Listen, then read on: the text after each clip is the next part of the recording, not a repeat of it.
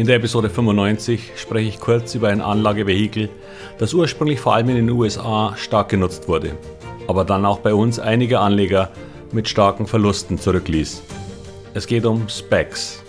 Genaueres gleich.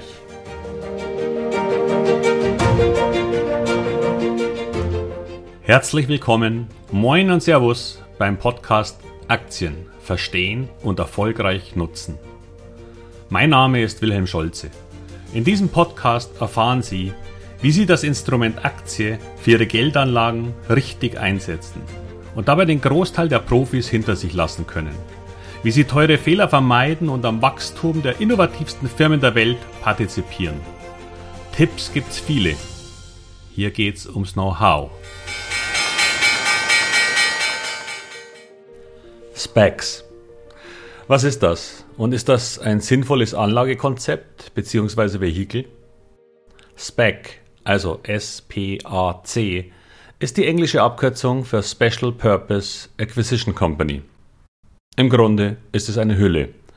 Eine Akquisitionsgesellschaft, bei welcher Geld von Investoren eingesammelt wird und damit ein einzelnes, aber zu diesem Zeitpunkt noch unbekanntes Unternehmen zu übernehmen.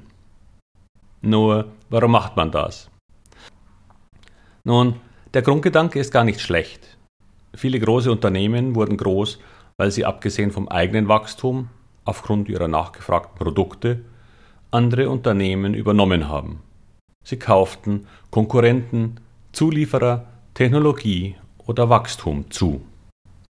Nestlé zum Beispiel besitzt angeblich über 2000 Marken. Dazu gehören natürlich solche Marken wie Nescafé, Nespresso und Nesquik, das sagt ja der Name schon fast. Aber wussten Sie auch, dass dazu Brandnames gehören wie San Pellegrino, Hägendas, Maggi, Wagner Pizza, Buitoni, Tomi und seit neuestem auch Ankerkraut. Ein erst 2013 gegründetes Startup aus Deutschland. Allein im Wasserbereich vereint Nestle 67 Marken im Moment. Das geht von Ägypten über China, Kuba, Thailand, Korea und viele andere Länder mit ihren eigenen Marken. Viele dieser Unternehmen wurden übernommen und dann durch Kapital und Marketing von Nestle groß gemacht. Es ist deren Geschäftsmodell. Und es gibt auch im Maschinenbau und allen anderen Branchen dieser Welt gute Unternehmen, die noch in privater Hand sind. Und diese sind da das Ziel von Großkonzernen, Private Equity oder eben auch eine Form davon, Specs. Doch erst Specs haben das Ganze dann ein wenig ad absurdum geführt. Denn nun konnten sich Investoren an einer Gesellschaft beteiligen, deren einziger Geschäftszweck darin besteht, ein anderes Unternehmen zu kaufen.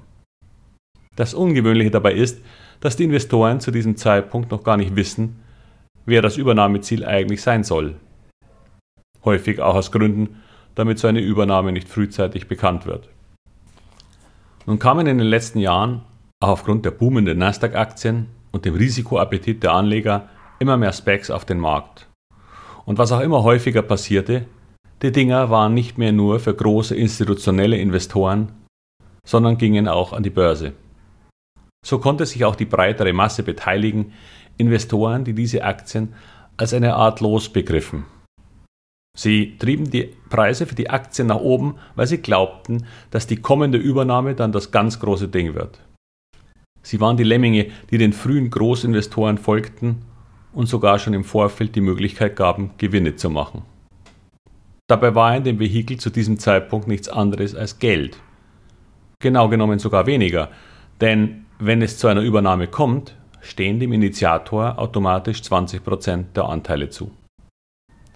Als Investor darin kaufen Sie quasi die Katze im Sack.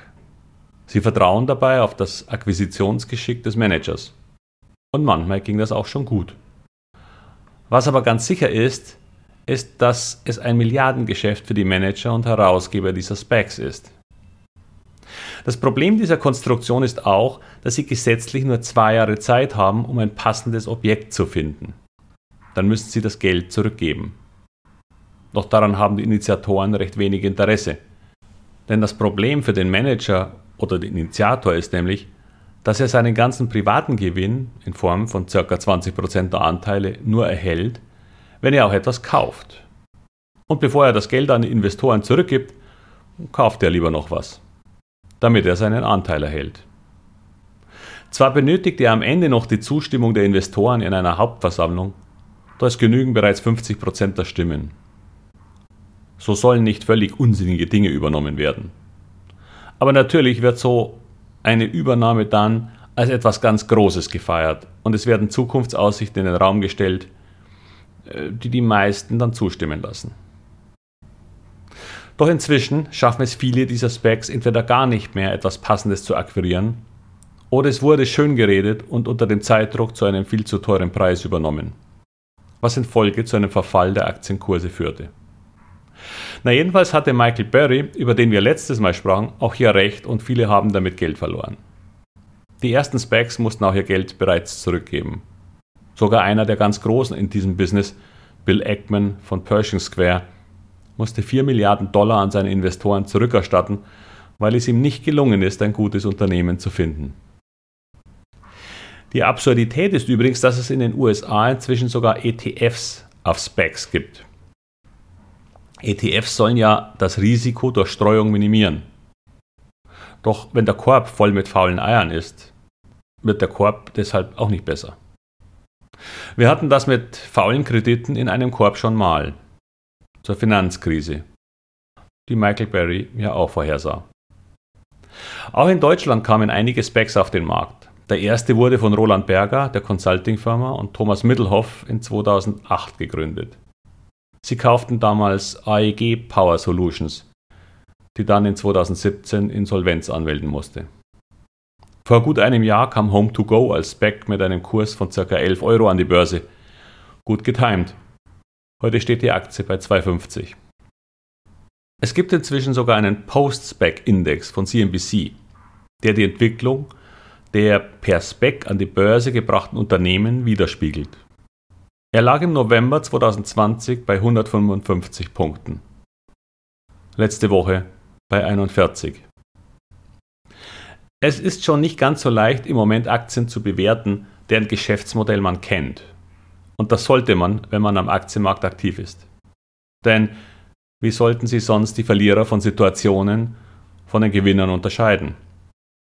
Wissen, welchen Abhängigkeiten Ihre Unternehmen unterliegen und Vertrauen aufbauen, auch in eventuell schwierigeren Zeiten, wie sie aktuell durchaus sind.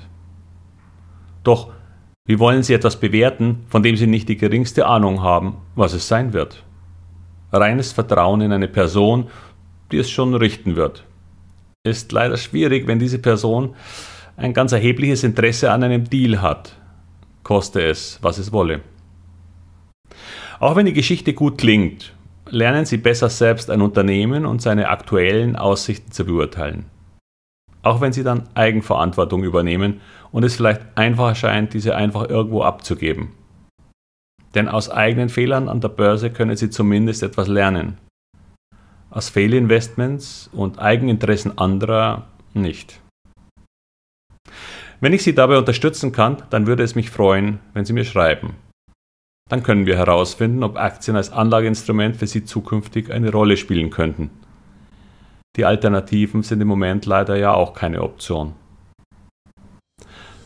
Damit ende ich für heute und wie immer wünsche ich Ihnen alles Gute und viel Erfolg bei all Ihren Investments. Bis bald, Ihr Wilhelm Scholze.